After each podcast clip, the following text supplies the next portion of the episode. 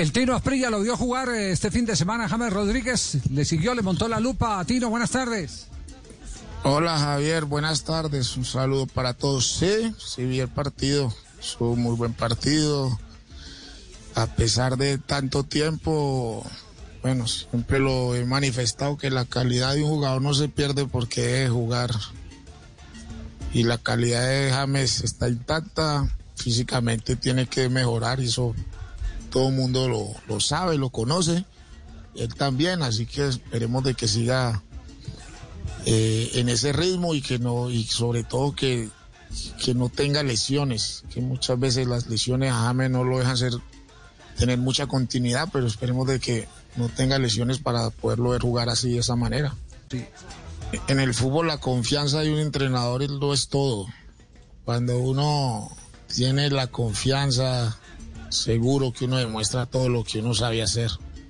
Eso se nota automáticamente. Sabe que no tiene que estar mirando al banco si lo van a sacar.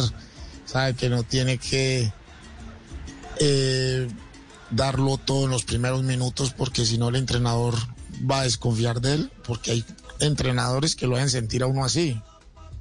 Y por eso el rendimiento uno no es muy bueno. Eh, muchas veces en, en unos equipos.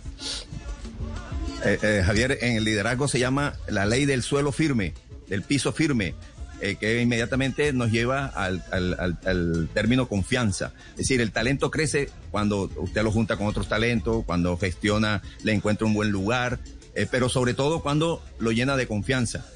Y, y la confianza expresada sobre todo en los momentos en que los hierros superan los aciertos. Porque es fácil dar confianza cuando estás, vas bien, cuando haces las cosas bien. Pero el entrenador, en este caso estamos hablando de fútbol, tiene que equivocarse con el jugador. O sea, ¿verdad? Tiene que respaldarlo en los momentos en que las cosas momentáneamente no le salen bien porque confía. Bueno, esto, de eso se trata la confianza.